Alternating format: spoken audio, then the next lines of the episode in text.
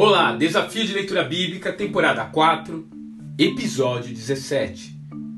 Sentença contra Jericó. Josué, capítulo 6. Não foi por falta de tempo. O Eterno havia esperado mais de 400 anos para fazer cumprir a sua sentença sobre Canaã. Ainda assim, os seus habitantes não mudaram os seus caminhos. Jericó era o centro de adoração pagã na antiguidade. Nela, a idolatria se desdobrava em orgias cultuais e até sacrifício de crianças.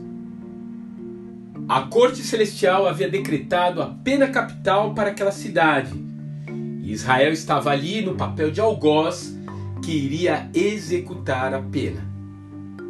Em outras oportunidades, Yahvé fez uso de meios naturais para cumprir essa finalidade como foi o caso de Sodoma e Gomorra. Dessa vez, porém, Canaã sangraria lentamente. Seria conquistada de cidade em cidade por um bando de pastores surgidos repentinamente do deserto. Eles não dispunham de obuses ou bombardeiros táticos.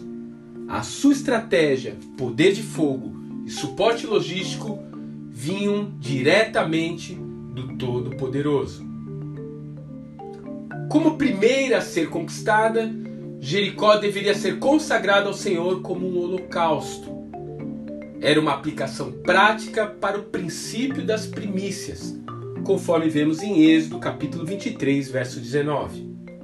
Nada seria poupado, exceto os metais preciosos, para posteriormente serem levados ao tesouro do templo. Inesperadamente, porém, no meio dos escombros, uma joia foi preservada, Raabe. A sua redenção sugere que outras vidas também poderiam ter sido poupadas se tivessem se arrependido dos seus pecados. E ela nos traz a mensagem clara de que a graça de Deus está disponível para qualquer um, por mais pecador que seja. Mas há um prazo para isso acontecer até que as muralhas da nossa vida desabem, até que chegue o dia do juízo. Em resumo, até que seja tarde demais para se arrepender. Buscai o Senhor enquanto se pode achar, invocai-o enquanto está perto.